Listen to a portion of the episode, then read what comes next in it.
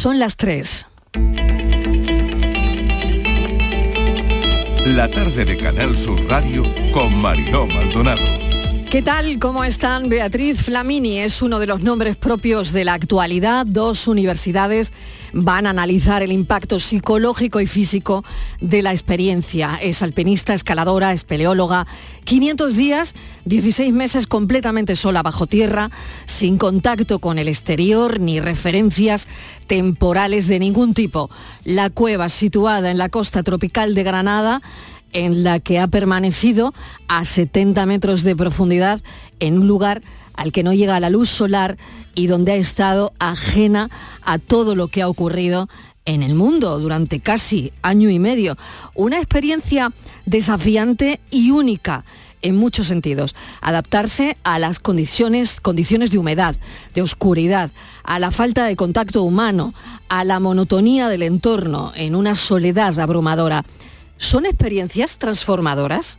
¿Qué pasa con la vitamina D, por ejemplo? Nos hemos preguntado esta mañana en la redacción. Eh, la vitamina D que te llega de la luz.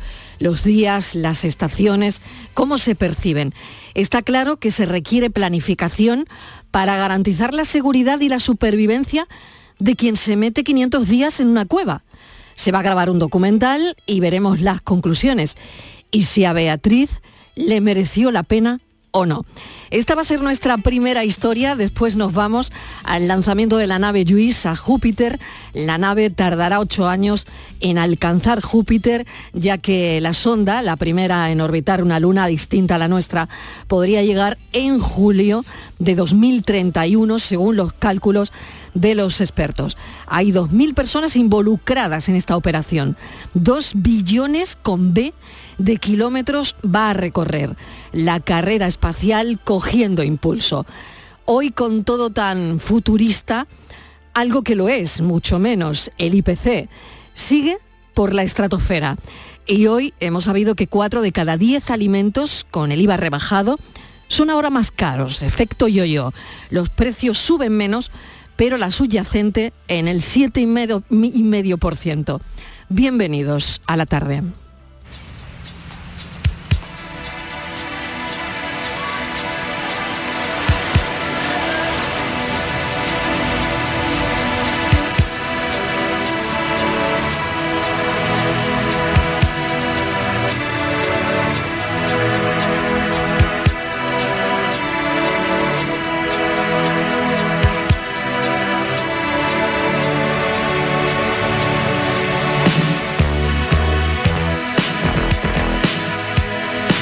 La tarde de Canal Sur Radio con Mariló Maldonado. Sometimes you're better off dead. There's a gun in your hand that's pointing at your head. You think you're mad, too unstable, kicking in chairs and knocking down tables in a restaurant in a West End town. Call the police, there's a madman around, running down underground to a dive bar in a West End town. In a West End town, a dead end world. The East End boys and West End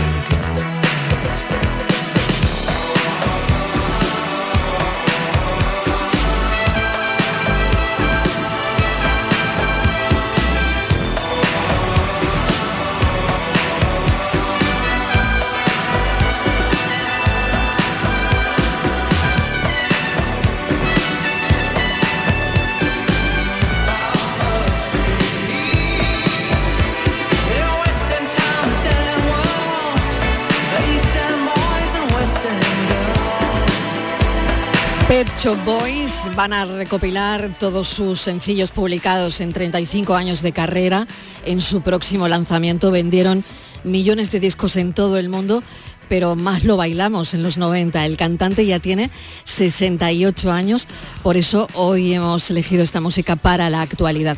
Vamos con ella. Beatriz Flamini ha puesto hoy viernes fin al reto de permanecer 500 días aislada en una cueva sin contacto con el exterior de ningún tipo. Entró el 20 de noviembre de 2021 y durante todo este tiempo, como comentábamos al principio, ha sido monitorizada y su experiencia, su experiencia grabada para realizar una serie documental. Mesa de redacción, Javier Moreno, ¿qué tal? Bienvenido. Hola, bienvenido tú eh, a Sevilla. Gracias. ¿qué tal? Buenas tardes. Hoy juntos, compartiendo esta mesa de, redacción. Sabes que he estado esta mañana en una feria agroganadera en Los Palacios y estaba la gente hablando de esto todo el mundo ha visto esta mañana cómo Beatriz salía de, salía de la cueva, era un tema de muchísimo interés. Nosotros hemos ido a hablar de, agricultura, de tomates, de, algodón, de sequía, pero había muchos comentarios en torno a este asunto, porque además fue la propia Beatriz la que hace dos años se puso en contacto con una productora, con Documalia, y se ofreció para el reto de ese documental. Además se prestó a participar en diversos estudios científicos que están dirigidos a evaluar cuál es la repercusión mental y física de esas condiciones tan extremas que, en fin, cuesta imaginárselas, ¿no? A las que se iba a enfrentar, a las que ya se ha enfrentado durante todo este tiempo y, pues equivalen a como si fuera una solamente una, noche oscura que ha durado mm. tantísimos días. En fin, la hemos visto salir esta mañana y todo el mundo habla de ello. Queremos saber cómo, cómo ha sido la experiencia y qué viene a partir de ahora, ¿no? Tenemos también a nuestro compañero Jesús Reina que se suma a esta mesa de redacción, nuestro compañero de Granada que ha estado en esa rueda de prensa. Jesús, bienvenido. Muchísimas gracias. Eh, puedo garantizar que en los últimos 35 años de ejercicio profesional del periodismo no había visto una rueda de prensa tan multitudinaria, más de 25 cámaras y posiblemente unos 50 medios de comunicación. Tal y como acabamos de contar, efectivamente la repercusión mediática y el interés que ha despertado esta noticia ha sido absolutamente excepcional. Y es que no deja de ser increíble y realmente portentoso que una persona pueda aguantar 500 días, 500 días de su vida en un silencio absoluto, en una oscuridad absoluta, en un lugar completamente apartado y además sin comunicación con ningún otro ser humano. Esto es lo fundamental del récord que ha conseguido Beatriz Flamini, es que no ha tenido contacto ninguno con el exterior y ni siquiera referencias temporales. Realmente cuando han ido a por ella, ella no sabía si habían pasado 500, 400, 300, 30, 50 días. De hecho, incluso ha declarado en esta rueda de prensa que tenía la impresión de que había entrado el día anterior y que al día siguiente se habían presentado por ella. Increíble desde todos los puntos de vista. La tenemos al teléfono. Tenemos la oportunidad de charlar con ella a esta hora. Beatriz, bienvenida, ¿cómo estás? Hola, buenos días. Pues no sé, muy, muy, muy.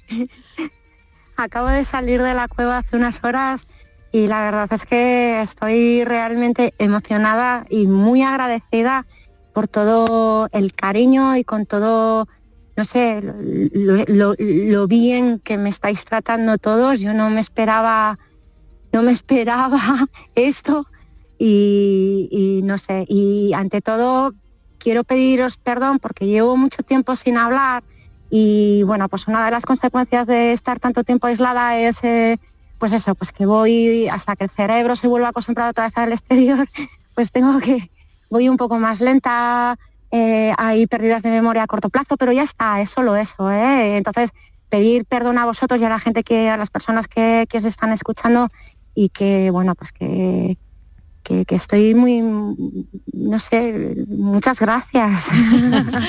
Beatriz, lo que puedas, claro, claro, lo que puedas. Ese es uno de los datos más relevantes que hemos tenido la oportunidad de apreciar los periodistas. Beatriz ha tenido serias dificultades para hilvanar la respuesta. Eh, ha tenido muchos lapsus porque le costaba encontrar la palabra adecuada, pero claro, los periodistas lo que hemos pensado es que es algo absolutamente normal en una circunstancia tan extraña como, como esta. Y también el tema de la pérdida de memoria, ella no ha pedido perdón, pero no, no tiene por qué pedir perdón. Esto es una parte de reto deportivo y otra parte de reto científico. Así que yo creo que Beatriz puede contarlo todo con perfecta y absoluta normalidad. De hecho, lo está haciendo, claro. Claro, el cerebro, lo hablaba esta mañana con un neurólogo, ¿no? El cerebro se tiene que neuroadaptar ahora a, de nuevo a estar en, en la superficie.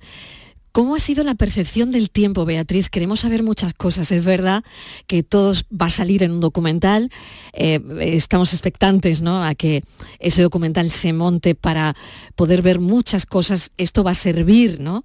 como impacto psicológico y físico, la experiencia que, tiene una persona 500 días, 16 meses completamente sola bajo tierra. ¿Cuál es tu percepción? y otra pregunta que me hacía esta mañana, ¿por qué lo has hecho? Bueno, pues eh, la percepción del tiempo, eh, ¿os referéis a la percepción que del tiempo que estoy teniendo aquí fuera o la que he tenido dentro? La que tenías dentro. Eh, es que necesito ninguna. Ninguna. Además es que el cerebro, ninguna, ninguna, ninguna, no hay, no hay, no tengo, no tengo referencia solar, no tengo referencia de vientos para poder calcular direcciones de viento y saber en qué época del año, por ejemplo, estoy, ya ni siquiera en el día, sino en la época del año. No, no, hay, no, no, hay percepción del tiempo, no entré sin reloj, entré sin teléfono móvil, entré sin ningún tipo en el, ordenador que me, que me pasaron los investigadores, eh, se esforzaron mucho por quitar el, pues eso, pues quitar, por quitar todo, ¿no? Dejar la interfaz de los ejercicios, de las, las, pruebas que tenía que ir haciendo, tanto neurológicas como, como emocionales y psicológicas, y, pero ya está, o sea, y la única percepción del tiempo, pues bueno, ya lo, he contado en la rueda de prensa, las cacas, las cacas, eh. Eh, sí, claro, ahí, ahí no puedes hacer letrina, tienes que sacarlo todo fuera y entonces yo me puse de tope, pues cada cinco deposiciones, pues subir para arriba y esa quizás podía ser el inicio de, de un nuevo día, pero en realidad de verdad la percepción temporal ha sido de un rato, de un rato, es impresionante, un rato, un rato, un rato. Entonces no, ha habido percepción temporal, el cerebro sí lo ha estado buscando, sí ha estado buscando esas percepciones temporales, pero evidentemente no las encuentra por, por ningún lado, no, no las hay, no las hay, no las hay.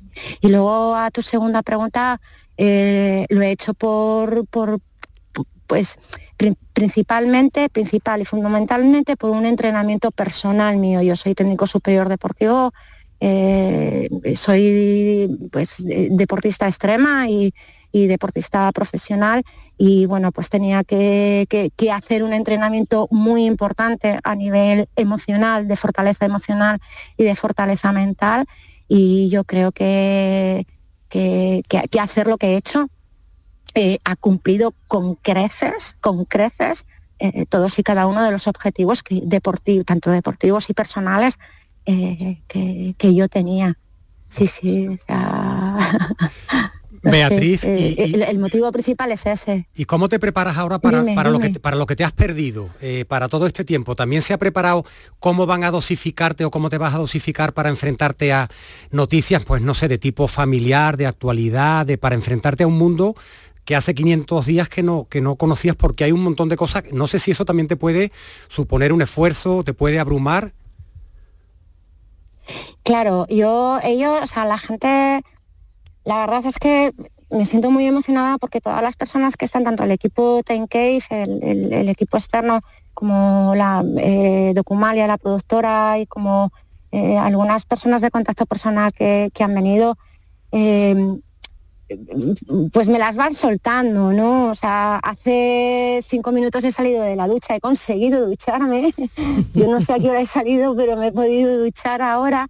Y, nada, cuando he salido de la ducha, pues por ejemplo, una, una, de las personas que está aquí me dice, tía, que la reina de Inglaterra ha fallecido. Y claro, me las van soltando poco a poco, ¿no? Y yo creo que todavía no he tenido tiempo de encender el móvil, se está reiniciando, se están descargando, bueno, bueno, lo del teléfono móvil está siendo terrible y, voy a ser yo. O sea, si, no, le voy a decir a nadie que no me cuente nada porque, tengo que volver a la normalidad y son conversaciones eh, normales, tengo que, conversar normalmente con la gente y, poco a poco, yo es que ni tan siquiera, eh, o sea, sé, sé que estoy, o sea, que hay mm, telediarios y algunos programas que, de televisión que, que están sacando, pues eso, las imágenes, la noticia, yo todavía no me he visto, si es que todavía no he, podido usar el teléfono móvil, no. Y, poco a poco, y con el resto, pues poco a poco, la gente no es la primera vez que, se enfrenta conmigo a, no a un aislamiento, pero sí a, pues a, no estar durante tanto tiempo y saben que, bueno, pues que, todo esto necesita un tiempo, que necesita, pues eso, ¿no? Una reconexión neuronal, un, pues, pues, pues, todo, pues todo esto, poco a poco y con, no sé, pues supongo que, pues sí, no sé, no sé, si hay noticias negativas, pues, pues, pues, pues con naturalidad, no, no me he convertido en ningún extraterrestre. algo algo de persona, Beatriz, algo, algo de persona excepcional sí que tiene usted, porque cuando en la rueda de prensa ha pasado usted a mi lado, yo le he visto con, un, con una actitud física extremadamente fuerte. A mí me ha dado la impresión de ser usted una persona en lo físico extremadamente fuerte y luego a medida que iba respondiendo, usted también está demostrando ser una, una persona en lo psicológico y en lo conductual extremadamente fuerte. Es decir, usted tiene mucho de excepcional, creo yo. Te lo agradezco, no sé muy bien cómo responder a esta pregunta. Yo te lo agradezco. La verdad es que ya os, digo que, el objetivo principal de, mi acción, de mi, de mi experiencia deportiva extrema, precisamente era eso, ¿no? El, la fortaleza mental y la fortaleza emocional, sobre todo aparte de bueno pues de la fortaleza la fortaleza física que bueno pues que ya ya iréis viendo en, el documental y yo también iré viendo en el documental porque yo tampoco me he visto no no tampoco he podido tener no, tenía espejo no, no he podido tener ninguna cámara en la que pudiese reproducir es decir que es que también llevo un año y medio sin verme la cara sin verme el cuerpo sin verme nada entonces, eh, no sé, no la fortaleza, la, fortaleza no es fingida. Es, yo creo que, no sé, si tú me dices esto, es un muy buen feedback para mí, para, para, para marcar como positivo en los ítems, en los ítems de, los objetivos de esto. Muchas gracias. Es, la conclusión que yo he sacado personalmente y además pienso que de los 100 periodistas que estábamos allí, ¿estaríamos 100 personas, 150 personas, Beatriz, por lo menos? Sí, ¿no? Madre mm, yo mía, creo, no lo sé. Yo, cuando, yo cuando he entrado yo cuando he entrado en la sala y de repente he visto tantas personas, claro, yo salgo de estar aislada eh, no estar con nadie desde un año y medio. De repente he visto un montón de gente, un montón de cámaras, o sea, dispuesto a aplaudir y tal. O sea, yo he dicho, ¿cuánta, gente hay aquí? No lo sé, no tengo ni idea de cuánta gente creo le, voy a dar, le voy a dar un dato, Beatriz. si hubiéramos soportado todos esos periodistas que estábamos allí, la prueba que usted ha conseguido, yo creo que a las cinco horas algunos ya habríamos salido. Incluso antes, Jesús. Incluso es posible que Incluso... alguno Incluso hemos dicho, ¿qué hago yo aquí sin ir a una heladería, por ejemplo? O sin mirar el WhatsApp. O sin mirar el WhatsApp, sin móvil, imaginaos, ¿no? Ha habido una, un dato que ha dado Beatriz muy importante y es que mm, esta fortaleza se consigue con coherencia. Eso me ha llamado mucho la atención. Coherencia entre lo que uno es, lo que uno piensa, lo que uno quiere y lo que uno hace. Y que esa coherencia es la que le ha dado la fuerza mental y física. Ha sido así, Beatriz.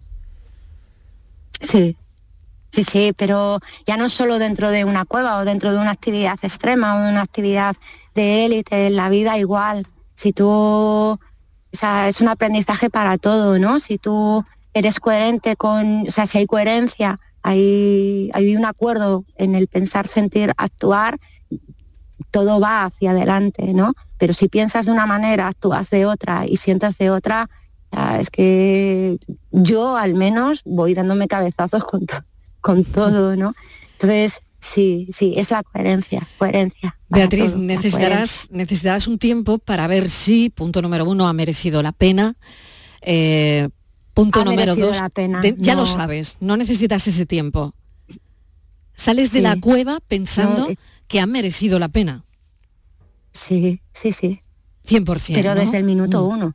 O sea, desde, desde que me dicen, desde que el, día, el 21 de noviembre de 2021, eh, David Reyes, María José y Kini, que fueron los, las tres personas del equipo técnico que, que me acompañaron abajo y cuando ellos desaparecieron y me dejaron allí, yo ya desde, desde el minuto uno sabía que estaba mereciendo la pena. Es que si no, ¿para qué haces las cosas? Si no, si no tienes claro y no tienes la certeza absoluta de que lo que estás haciendo ya merece la pena, eh, yo ahí sí que pierdo el tiempo ¿eh? Claro, ¿qué Beatriz entra en la cueva y qué Beatriz sale de la cueva?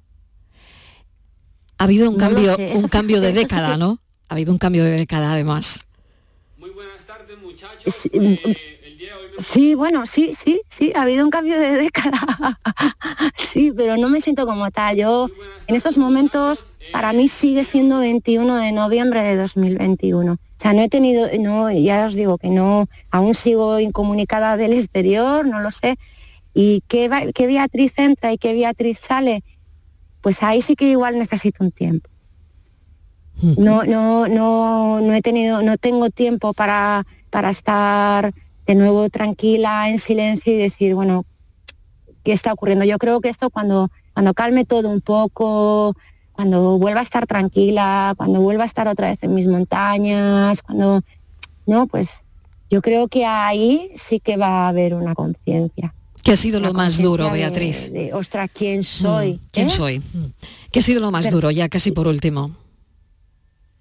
Y yo las moscas. Eh, tuve, he tenido una invasión de moscas y, y, y, ha sido eso, las moscas, el zumbido continuo, el acostarte con el zumbido, el levantarte con el zumbido y además es que estás tú sola y, es que tienes que matar a las moscas porque ponen larvas y las larvas se convierten en moscas y hay muchas más moscas. Entonces, eh, siendo dos personas, pues igual uno puede dormir y el otro puede estar haciendo guardia para, pues, pues, pues, pues eh, por eso, ¿no? Para, para acabar con ellas. Pero es que yo era todo el rato guardia, guardia y decir, mira, es que no puedo más, tengo que dormir, ¿no? Y, pero ya está, o sea, enseguida, em, enseguida pedí tiras de, tiras, pues eso, atrapamoscas, sal y demás, y enseguida sí, siguió habiendo moscas, sigue habiendo historias, pero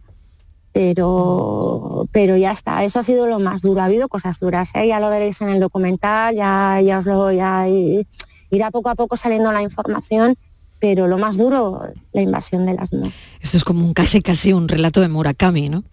Eh, pero real lo que estamos contando, ¿no? Y Beatriz y yo solamente agradecerte pues esa experiencia que veremos en el documental, como dices.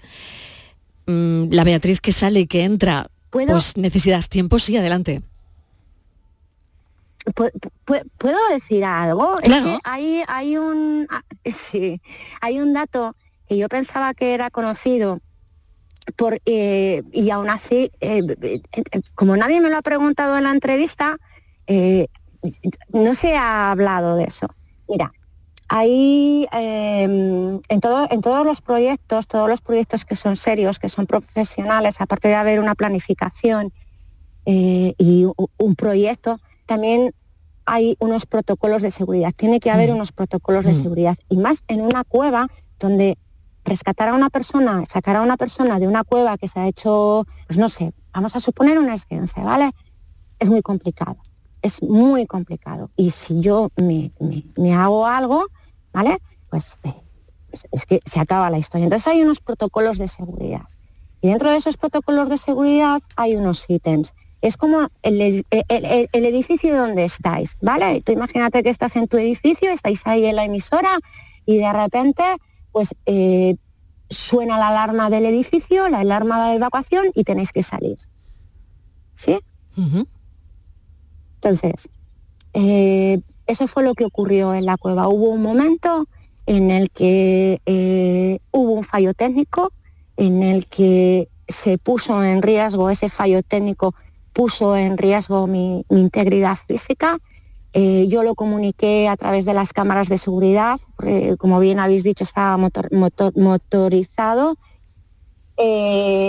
y, se decidió salir. Se decidió salir porque además mi integridad física estaba en riesgo. Yo estaba, estoy bien, o sea, estoy bien, no pasó nada, pero podía haber pasado. Entonces, pues bueno, salí, fue, eso es, y sin contacto con nadie. Esperé a que llegara el equipo técnico. El equipo técnico sabía muy bien que, yo no puedo tener contacto con nadie. Me montaron una tienda de campaña en silencio. No hablamos, no, no hablamos. O sea, es que hasta ese punto de profesionalidad yo los miraba y decía, no me lo puedo creer. O sea, es que ni un hola.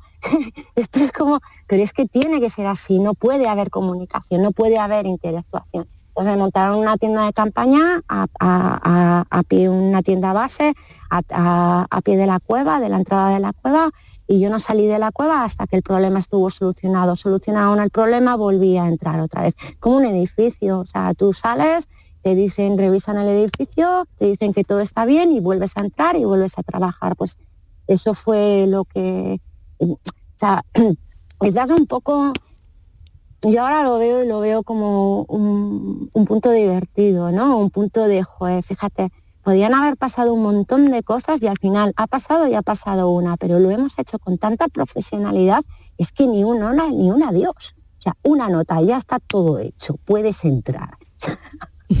Os lo prometo, o sea, he tenido y tengo al mejor equipo. Cave ha tenido al mejor equipo profesional y bueno, pues también gracias a ellos eh, esto está hecho, ¿no?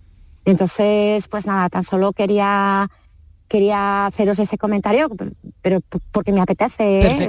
ya está, porque es algo que, me apetece y que ya está, no, ya está. Beatriz, Mil gracias, de verdad. que, haríamos mil preguntas, ¿verdad, eh, Javier? Eh, y Jesús, nos queda, bueno, por, nos queda, nos queda saber si se, va a ir a, Mongolia o no. Bueno, no, hay cosas que yo aún no puedo contar. tiene, tiene proyectos, tiene, Beatriz tiene proyectos para además inmediato, ¿no? Bueno, yo creo que vamos a saber de, ella en un futuro inmediato. de hecho, Ten Cave es un entrenamiento para uno, bueno, para uno, para tres de esos proyectos. Beatriz Flamini, muchísimas gracias. ya eh, aquí arriba ha dejado la cueva 500 días. Madre mía, se dice pronto. Y de veremos, veremos, sí, veremos el documental. Madre mía, cuántas horas. Gracias, un abrazo enorme. Muchísimas gracias. Jesús Reina. Gracias, compañero de Granada. Lleno de admiración, un abrazo lleno de admiración. Y tanto, y tanto que lo es, tremendo. tiene la fortaleza de decirnos cuidaros mucho. Ella a nosotros, ¿Qué además. Historia? Estaba, es, alucinante, alucinante, Y la, decía Jesús, la fortaleza que tiene, la forma de comunicarse, la, la seguridad, la, no sé, no sé, estoy...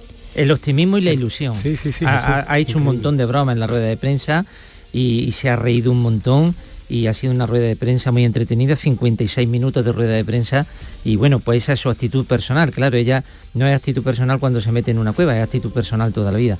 Entonces, por eso yo creo que es una persona absolutamente excepcional desde todos estos puntos de vista que los demás ni imaginamos, ¿no? Yo insisto, ¿eh? a, a mí me dicen que me encierre en una cueva, en mi cuarto de baño durante cinco horas y a las cinco horas yo tiro la puerta. experiencias absolutamente transformadoras desde mi punto de vista, ¿no? Yo creo que, no sé, una entra de una manera y sale de otra, que es donde yo quería ir, pero es verdad que para eso es el tiempo, ¿no? El, que te dice cómo sales, el que te dice qué cosas cambias en tu vida, ¿no? lo lejos que están los límites humanos de la imaginación humana, cómo no imaginamos hasta dónde puede resistir un ser humano. Sin móvil además. Imagínate, 500 días. Sin móviles, como en la Expo del 92, sin móviles. Por ejemplo. Bueno, compañero Jesús Reina, muchísimas gracias. Hasta pronto. Hacemos una pequeña pausa para la publicidad, casi casi las tres y media, y continuamos con toda la actualidad. La tarde de Canal Sur Radio con Mariló Maldonado también en nuestra app y en canalsur.es. Échame un cable, Chano, que le regalo a mi mujer por Navidad. Home Yuyu, tengo algo que te va a encantar. Suelta por esa boquita, criatura. Hogar solar, energía limpia, en primera, de ustedes. Además, puede contratar ahora y está hasta abril sin pagar un duro. Eso es un regalo, Yuyu, y no el pijamita de todos los años. Llama al 955 31 80 80. Hogar solar, la luz que te ayuda a ahorrar puedes comprobar que todo esté listo para votar en las elecciones locales y autonómicas del 28 de mayo? Debes figurar en las listas del censo electoral. Puedes consultarlo del 10 al 17 de abril, en tu ayuntamiento, consulado o internet. Pide que rectifiquen si hay algún error. Especialmente si votas por primera vez, si has cambiado de domicilio, si no has recibido tu tarjeta censal o esta contiene algún error. Ministerio del Interior, Gobierno de España. ¿Sabes qué es lo que me gusta de la primavera? Pues que hay más luz, más pajaritos, más flores, más risas, más rollito, más hoy se sale, más pero más de todo. La primavera la ilusión altera. Llega el cuponazo Flower Power de la 11. Podrás ganar 6 millones de euros. Y además, si entras en cuponespecial.es, podrás disfrutar de cientos de planes increíbles y picnics gourmet. Cuponazo Flower Power de la 11. Altera tu ilusión. Bases depositadas ante notario. A todos los que jugáis a la 11, bien jugado. Juega responsablemente y solo si eres mayor de edad. Si ya nos escuchabas en Radio Andalucía Información, La Sal de la Tierra, Conversaciones con Andalucía, te espera ahora en Canal Sur Radio. Conoce en detalle a las personalidades que destacan en Andalucía, por su trabajo, sus aportaciones, su ingenio, su trayectoria, su capacidad de ayuda, su influencia, su simbolismo. La Sal de la Tierra, Conversaciones desde Andalucía, con Pedro Luis Gómez. Los viernes a las 10 de la noche y los lunes a las 4 de la madrugada en Canal Sur Radio. Y siempre que quieras, en la radio a la carta. Más Andalucía, más Canal Sur Radio. La tarde de Canal Sur Radio con Mariló Maldonado. Hemos visto el despegue hace unos minutos. La misión JUICE ya está en marcha, la nave Ariane 5, el vehículo de la Agencia Espacial Europea que llevará la sonda JUICE hasta Júpiter y varias de sus lunas heladas despegaba según lo previsto, lo hemos visto en directo, a las dos y cuarto, en punto además. Ahora mismo, pasando, porque lo estamos siguiendo, por el Océano Atlántico, donde se van a desacoplar, todavía no lo han hecho, los cohetes auxiliares que se han usado para el despegue. El despegue ha sido en la Guayana francesa. Pues ha comenzado una misión espacial que va a durar cerca de una década. Fíjate el manejo de los tiempos, ¿verdad, Mariló?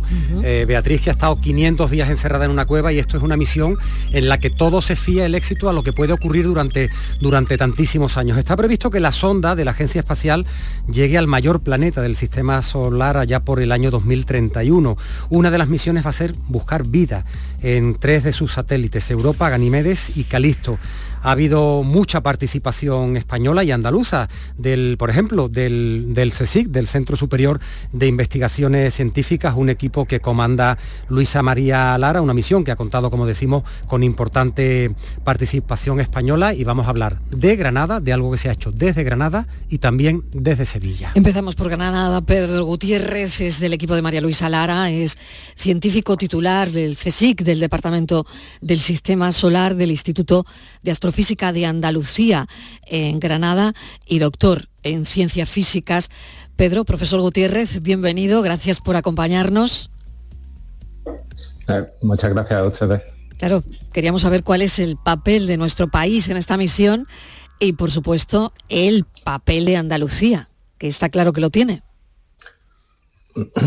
Sí, de hecho es eh, técnicamente es el mismo, desde el punto de vista técnico me refiero, porque la, contribución española a esta misión se ha hecho aquí en, Andalucía.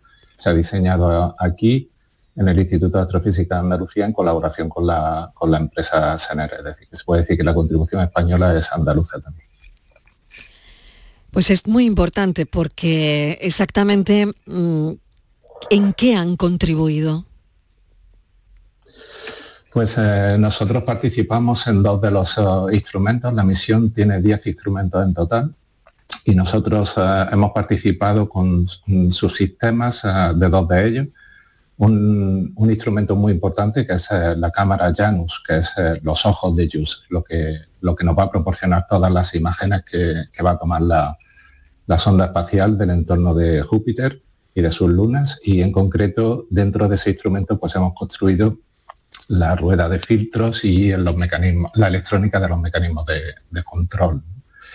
Y luego participamos también en otro, en otro instrumento, que es un altímetro láser, que eh, recibe el nombre de Gala, y que eh, va a realizar las medidas más precisas de la, superficie de estos eh, objetos. Y en concreto en ese instrumento pues hemos desarrollado lo que, es, lo que se llama el módulo de potencia, lo que le proporciona la energía ah, para el funcionamiento del sistema.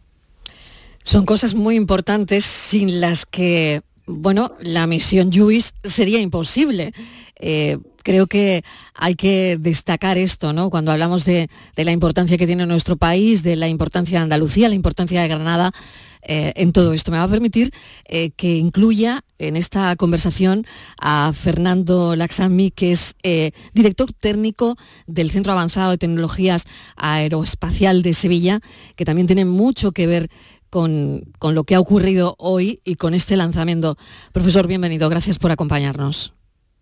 Hola, buenas tardes. Muchas gracias a vosotros por la invitación. La importancia de Sevilla, la importancia del Centro Avanzado de Tecnologías Aeroespaciales, que también hay que ponerlas en valor. Efectivamente, efectivamente. Nosotros hemos tenido la misión de fabricar parte de la estructura secundaria de la nave espacial y además por una técnica de fabricación muy novedosa, la cual incluso no estaba validada por la Agencia Espacial Europea en el momento del desarrollo de la sonda, que es la impresión 3D metálica la fabricación aditiva, ¿verdad, Fernando? 11 eh, piezas concretamente se han hecho aquí en, Sevilla, en el, en el CATEC.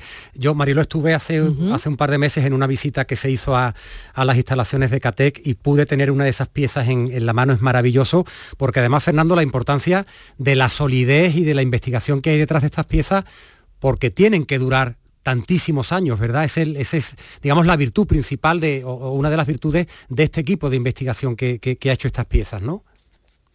Efectivamente, por un lado es desarrollar una nueva tecnología y aplicarla en el espacio, validarla para que pueda ser embarcable una sonda espacial, algo que no es para nada sencillo, y por otro lado el reto de disminuir el peso de la estructura de la sonda espacial. Por las naturalezas del viaje a Júpiter, es muy importante todo lo que se pueda hacer en reducción en peso. Hemos perdido la comunicación con Fernando.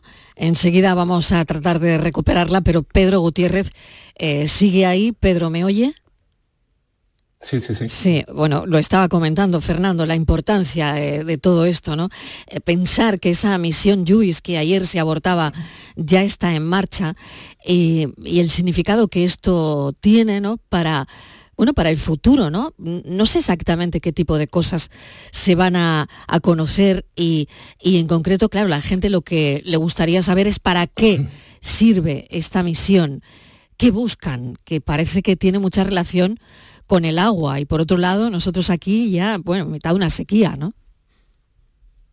Sí, bueno, de hecho se, estima que el agua que pueden contener eh, los satélites de Júpiter concretamente Europa puede ser eh, una cantidad mucho mayor que la que tenemos en la, en la Tierra. En sí, eh, a pesar de los años que llevamos con la exploración espacial y conociendo cosas del sistema solar, pues eh, Júpiter y su entorno todavía constituye un, un misterio en el sentido de que tenemos una, luna, que es eh, Ganímedes, que es prácticamente eh, un planeta, es más grande que, Mercurio y tiene su propio campo magnético, lo cual es inusual. Entonces, es, eh, básicamente lo que queremos es estudiar un sistema solar dentro de nuestro propio sistema solar. Júpiter y su entorno prácticamente son un sistema solar propio y Júpiter resultó clave para, la formación de nuestro sistema planetario. Fue es el planeta más grande y el que se formó más rápido. Y lo que queremos averiguar es eh, eh, qué información nos puede proporcionar para comprender cómo se forma y evoluciona nuestro sistema solar. Y además se da la circunstancia de que esos satélites tienen eh, mucha posibilidad de albergar grandes cantidades de agua y que por lo tanto constituyan un lugar en el que buscar eh, posible desarrollo de, vida y de condiciones de habitabilidad. Mm, Pedro, entendemos que el trabajo del, del, CSIC y del Instituto de Astrofísica de Andalucía en Granada no termina aquí, ¿verdad? Van a ser unos años de, además de la cantidad de proyectos que tienen, va a ser de seguimiento de esto que, se ha iniciado hace un ratito, ¿no? Con el lanzamiento de esta, de esta, del Ariane 5, ¿no? Sí, de, hecho, digamos que hemos acabado una fase en la que eh, mm, hemos contribuido técnicamente. Antes, cuando me refería a la contribución técnica del instituto, me refería a la instrumentación. Por supuesto, el sistema, lo que es la sonda espacial, es mucho más completa y tiene contribución de, muchísimos agentes. Yo me refería exclusivamente a la, a la instrumental. Hemos completado esa fase, ya ah, los, ingenieros ya como quien dice se pueden relajar a ese respecto y ahora pues eh, continúa el trabajo científico de preparación durante todos estos años de, viaje para desarrollar las herramientas que nos permitan eh, eh, estudiar los datos que tomarán los distintos instrumentos. Y después de que llegue y termine y tome los datos, el trabajo continuará. Es decir, que estamos hablando de, de 15 años perfectamente de, trabajo científico. Mm, nos estaba hablando eh, Fernando Lazañí, creo que lo tenemos ya de nuevo en, comunicación. Fernando, de la reducción del peso, creo que en torno al 52% de lo que se ha hecho en CATEC con esas 11 piezas estructurales que van en la, en la, en la misión y, qué importante, ¿verdad?, esa reducción del peso para este tipo de, de misiones. Por eso les han, digamos, por eso les han contratado, por eso han contado con ustedes, ¿no?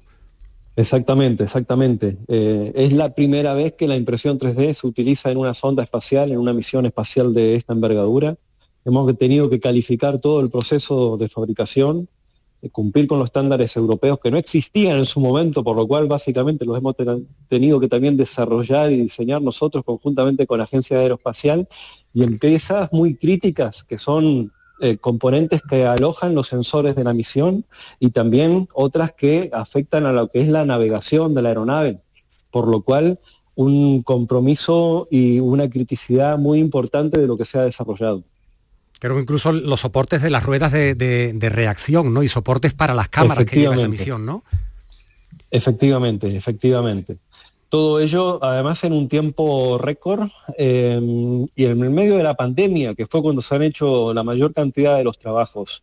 Esta misión espacial tiene una particularidad que tiene una ventana de lanzamiento muy concreta, o sea que no se pueden demorar los trabajos, ya que utiliza lo que se llama aceleración gravitacional para poder llegar a Júpiter y eso es necesario de que haya una cierta alineación de los planetas. La, sonda no viaja en línea recta a Júpiter, sino que se va acelerando en los distintos planetas del, sistema solar. Incluso a Venus tiene que ir antes de llegar a Júpiter, que está para el otro lado. Pero bueno, es necesario acoger la suficiente aceleración para poder llegar al destino final. Yo creo, Marilo, que merece un, seguimiento de esto que nos están contando Fernando y Pedro, que se hace o que se ha hecho en el CATEC y en el Instituto de Astrofísica de, Andalucía en Granada, ¿no? Por parte del CSIC. Tenemos, creo que nueve o diez años por delante para, para ocuparnos de forma recurrente de estos asuntos que además nos provocan un inmenso orgullo de, de, los avances y de la investigación en Andalucía, ¿no? Sin duda. Esto es importante para nuestro país, es importante para Andalucía, es importante para todos. Al final, estar ahí, ¿no? Donde está la investigación científica y, la investigación en este sentido, ¿no? Cuando queremos saber más de nuestro sistema solar. Eh, Pedro Gutiérrez, muchísimas gracias y Fernando Lasañe, gracias por habernos dado detalles de, todo lo que supone todo esto que a mí me parece tan complejo y, a la vez tan apasionante. Gracias y mucha suerte. Gracias a vosotros. Lo dejamos aquí, Javier, buen fin de semana. Buen fin de semana. Madre mía, qué de cosas que nos hacen pensar, reflexionar y, bueno. Hasta el lunes, ¿no? Hasta el lunes. Tengo todo el fin de semana. no te vayas a ningún sitio donde no te podamos encontrar. No, y si me voy es un par de días. Yo soy más modesto. Hasta luego. Muchísimas gracias, Javier. Javier Moreno. Estaremos el lunes con toda la actualidad.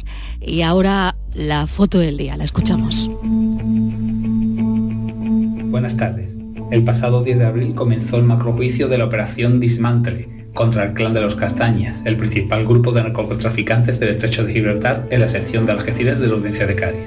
Considerado el mayor juicio por narcotráfico de la historia de España, figuran como acusados 157 personas y una suma de la petición de condenas de 2.000 años de cárcel y más de 16.000 millones de euros de multas.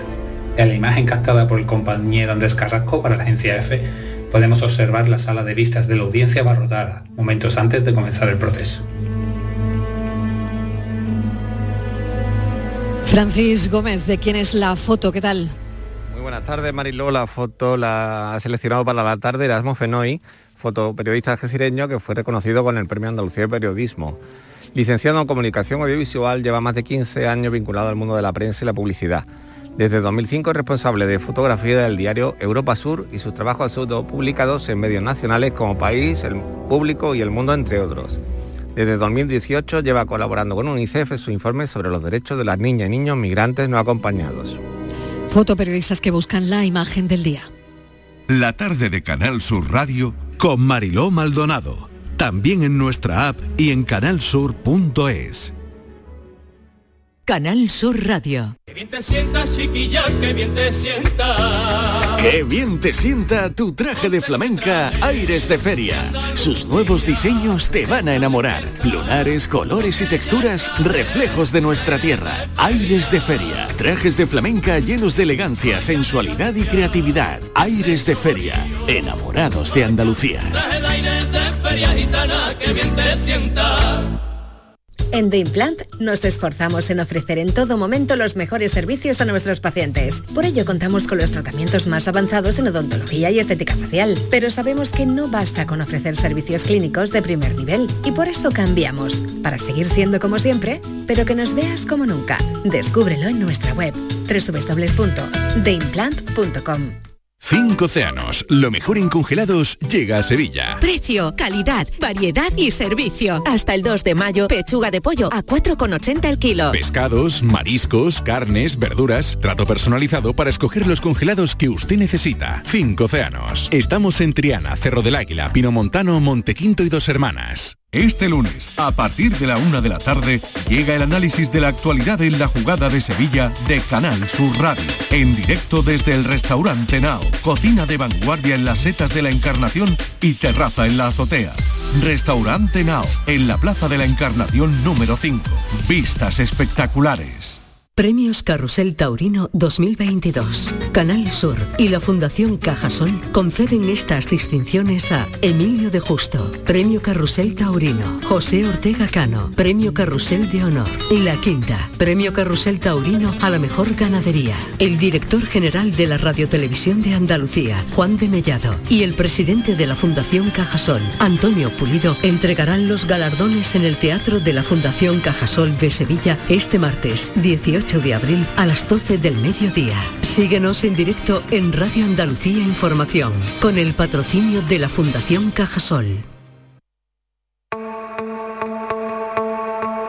La tarde de Canal Sur Radio con Mariló Maldonado.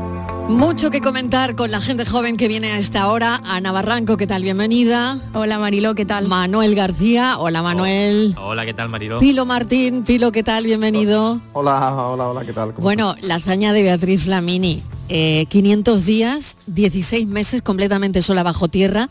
Nos acaba de conceder una entrevista que ha sido, bueno, pues la verdad es que a mí me ha dejado impresionada, pero quería preguntaros si realmente estaríais 500 días sin móvil, por ejemplo.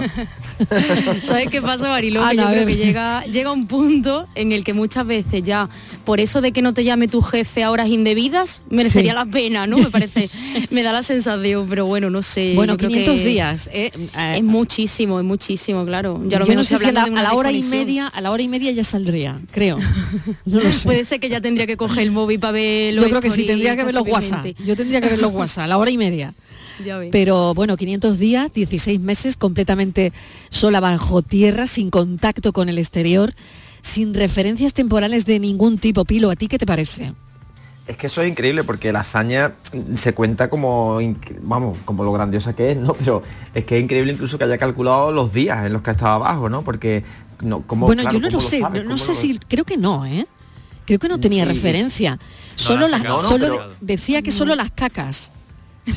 Que, la sacaba cada, cada cinco deposiciones. Pero tú, tú Esa es la única referencia, fijaos. Claro, para superar su, o sea, lo que se, lo que intentó, ¿no? Tenía que un poco que tener consideración de, cómo lo estaba consiguiendo, o sea, y, ya no es internet o no, es, la luz del día, es contar simplemente el calendario y las horas, ¿no? O sea, decías tú lo de internet. El otro día yo bromeaba con mis amigos de que para mí es mucho más fácil que me corten el agua a que me corten internet en mi casa. o sea, porque si me cortan el agua, puedo quedarme en casa un te rato. vendría, ¿eh? Yo creo. Sí, pero hombre, siempre en condiciones normales, no, no, no nos estamos poniendo en el extremo. Pero si me cortan internet, digo, ¿qué hago? Me tengo que ir a la calle a pasar el tiempo, ¿no? A disfrutar de algo, porque si no, o sea, y yo creo que mucha gente también le, pasa esto, o sea, que ya eh, estamos acostumbrados a estas tecnologías de comunicación de una forma tan amable que, que perder el contacto no sé, yo lo más cercano que he hecho, lo de Beatriz, quitando las distancias, ¿no? O sea, infinitas, es viajar solo. Y, a los dos, tres mm. días estás mm, desesperado. O sea, estás muerto porque dices, ¿con quién hablo? Te haces amigos de gente, es muy bonito viajar solo porque te exige mucho a ti mismo. O sea, porque te haces amigos de gente, porque te preguntan muchas cosas, porque pasas mucho tiempo en soledad con gente, o sea, sin gente, ¿no? Con la que hablar, con la que estar, sin móvil, porque estás en el extranjero y no puedes llamar. O sea, y, yo me imagino 500 días solo y mantener la cordura y salir como ha salido, como si tal cosa, ¿no? Diciendo, ah, maravilloso. ostras, una entereza mental increíble, ¿no? Totalmente. Manuel, ¿tú cómo lo ves? Pues mira, yo hablando del tema del, móvil, yo creo que sería muy complicado porque tenemos una dependencia enorme ya al teléfono móvil. Salimos de casa y si no llevamos el móvil en el bolsillo decimos, adiós, adiós, te sientes como, como inseguro, ¿no? Te sientes como, adiós, que no llevo el móvil, ahora cómo me contactan. Entonces, bueno, para mí me parece una locura, me parece una locura y me ha sorprendido mucho las palabras que, ha tenido de decir, si es que yo pensaba que había entrado ayer o entré la semana pasada. Y dices tú, pero bueno, ¿cómo, cómo, puedes tener, esa percepción del tiempo cuando he estado 500 mm. días allí, allí dentro? Oye, tengo que dar la enhorabuena a mis compañeros de, producción que han conseguido esa entrevista, Estivaliz Martínez, que ha estado detrás de esa entrevista.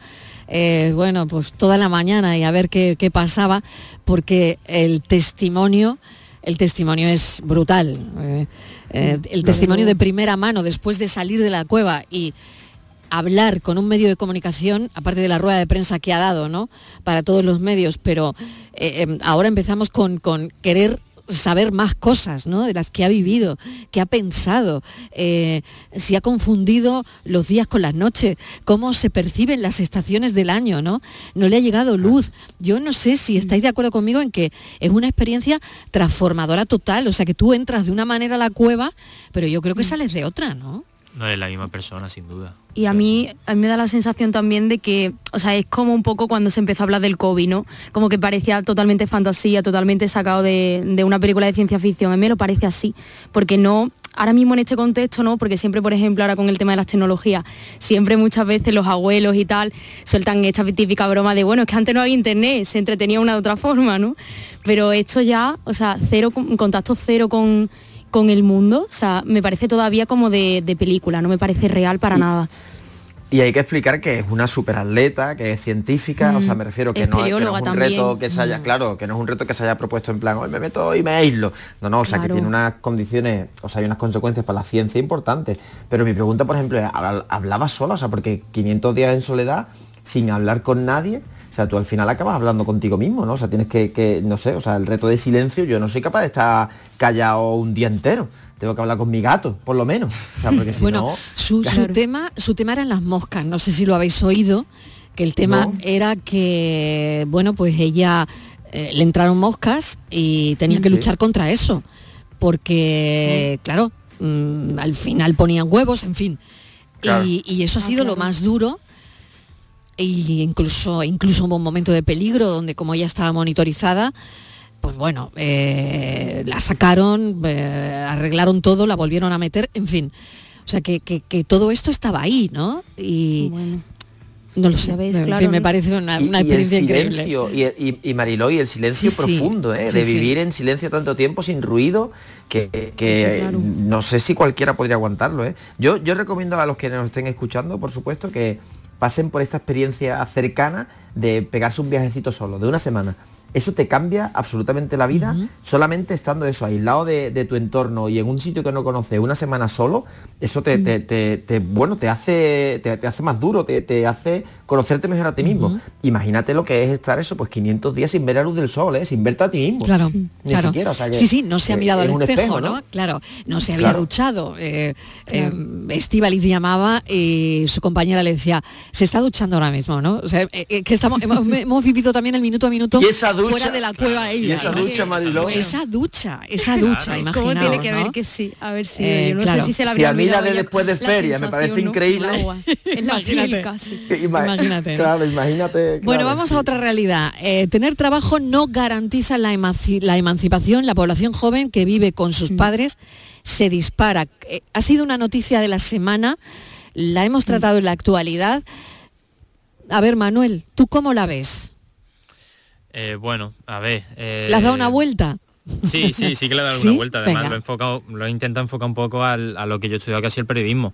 Eh, tener trabajo no te asegura tener la solvencia para poder eh, irte de, de tu casa y, y vivir una vida independiente. Mm, yo lo he enfocado al periodismo y claro, yo tengo amigos que, bueno, que están en medio y, y por higo por breva están cobrando poco dinero en un contrato que al final están ejerciendo de, están ejerciendo muchas más horas de las que se estipula en el contrato. Luego el tema alquileres me parece una locura, sobre todo en Málaga. Si hablamos, si lo, si lo hablamos solo en, en la provincia de Málaga, es una locura. Y por experiencia personal, el año pasado me iba a ir a vivir a Madrid y los pisos eran una barbaridad. O sea, es que Mm. ni con trabajo, eh, mm, pff, no sé yo cómo, cómo, cómo me iría. Es que claro, empezando Yo- yo- también... Ay, perdón, Pilo. Di, Diana, Diana, Ana, Eh, Ana, venga. Empezando también un poco yo creo que si consigues, o sea, partiendo de que aquí estamos hablando de que con trabajo ya es difícil, pero es que si ya recién salió de una carrera o de un grado superior o lo que sea, consigues que te hagan un contrato como tal, o sea, ya empezamos por ahí un poco la, el tema de mm, prácticas, que sí que es un aprendizaje y es una, una formación muy importante, pero que también eh, eso es, muchas veces se está haciendo trabajo que, o sea, un- un- una acción y unas actividades que a otras personas le pagan por ello, ¿no? Entonces, partiendo de ahí. Y luego, claro, el tema de la burbuja esta de, de los alquileres, que es impresionante, que como decía, por ejemplo, Manuel, yo ahora me estoy planteando irme en septiembre a estudiar un máster a Madrid y es que, o sea, te metes en cualquier página y los alquileres no bajan de mil euros. O sea, y muchas veces es incluso una habitación. O sea, que, que, vamos a ver, que voy Una a compartir habitación, cama mil con un euros. compañero de piso. Una habitación, mil euros. Bueno, a ver, O sea, voy a compartir cama ya, que, que- que se ha llegado a escuchar no, esto. No, se, hay- hay se ha llegado a escuchar Mariló en televisión que hay, que hay mm, personas que están arrendando habitaciones, o sea, para dos personas incluso. Una habitación para dos. Una habitación para dos Ya. que no, que no tienen que ser parejas, sí, sí, aparte sí. Sí, sí, planteándolo sí, sí. de esa forma, evidentemente. Tremendo, tremendo, Mi tremendo. recomendación es que Manuel. si alguien se quiere ir a Madrid en septiembre, que es lo que estoy haciendo yo, que, que es una de, de mi idea, Sí. eh, empezar a buscar ya, ya, porque si te pones a buscar en agosto, Ya y vamos tarde, bueno, vamos a ¿eh? tener Ya que- y Sí, ya vamos tarde. tarde, de hecho. Vamos a tener que buscarnos algo aquí, Eso un es. apaño entre los dos. Ya, porque pues vamos. sí, Pues nada, poneos un- de acuerdo, Manuel y Ana. Que Ya salga, salga algo de aquí. Bueno, un minuto, Pilo, a ver. No, digo que a mí me gustaría conocer el dato porque me da también la sensación de que las condiciones son tan precarias que no invitan al riesgo, porque yo tengo una sensación de que mis amigos que se fueron de, de casa para estudiar se quedaron fuera. Y sin embargo, los que se buscaron la vida, o sea, estuvieron en una habitación, en otra, la buscaron más barata, eh, iban enganchando contratos, pero se quedaron fuera.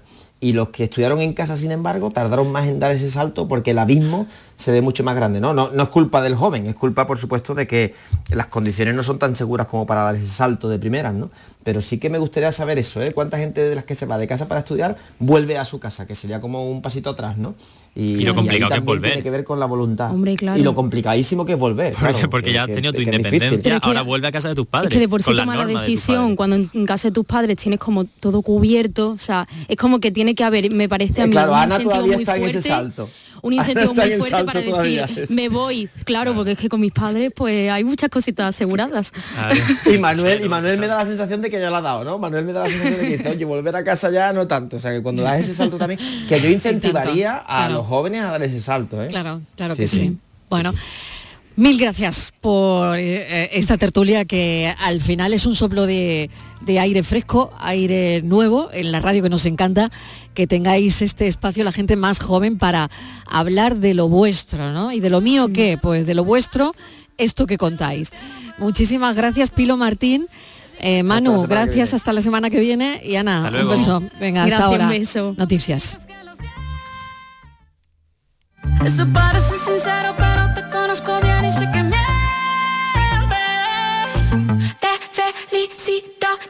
when I